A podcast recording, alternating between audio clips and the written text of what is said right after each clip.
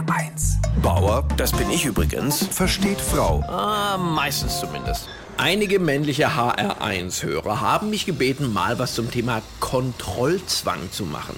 Tja, meine Damen, offenbar leiden ihre Ehemänner darunter. Mein jeder Mann kennt so Sätze von seiner Frau. Schatz, hast du daran gedacht? Hast du beim Kind die Windeln gewechselt? Hast du meine Pakete zurück zur Post gebracht? Kontrolle auszuüben, darauf können wir uns sicher einigen, ist typisch weibliches Verhalten. Das Einzige, was Männer regelmäßig kontrollieren, sind die Lottozahlen. Und da lässt die Begeisterung auch irgendwann nach, weil sowieso immer dasselbe rauskommt. Nämlich, dass man schon wieder nicht in Rente kann. Psychologisch interessant ist ja, dass Menschen, die andere immer kontrollieren, bei sich selbst oft total nachlässig sind. Bei meiner Frau sehe ich das jeden Tag, wenn ich zum Beispiel nicht das tue, was sie von mir erwartet, entgleiten ihr immer die Gesichtszüge.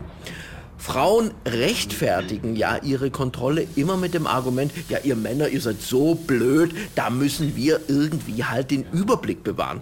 Im Einzelfall mag da was dran sein, aber Paartherapeuten sind sich mittlerweile einig, Kontrolle ist für Beziehungen absolut toxisch, weil die Männer irgendwann Ängste entwickeln, alles verkehrt zu machen. Ich kenne das von mir. Wenn meine Frau mitten in der Nacht aufwacht und laut aufschreit, weil sie schlecht geträumt hat, dann stehe ich automatisch auf und bringe den Müll runter. Controlling schließt ja auch immer die Abwertung des Partners mit ein.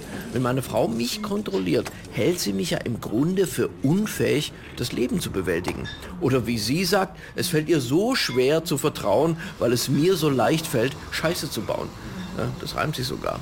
Und jetzt ist die Frage, wie kommt man aus dieser Misere raus, meine Damen, indem Sie einfach mal den Gedanken zulassen, dass Ihre Männer ab und zu auch mal was gut machen.